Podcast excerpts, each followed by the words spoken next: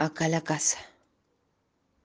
Acá el cuerpo que debería consumirme hasta el hartajo. Acá las sincronicidades,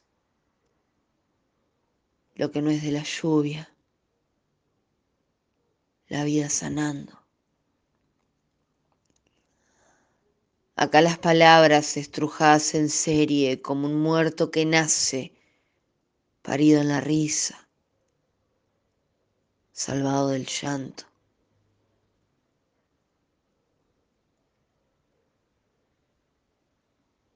El único silencio que pude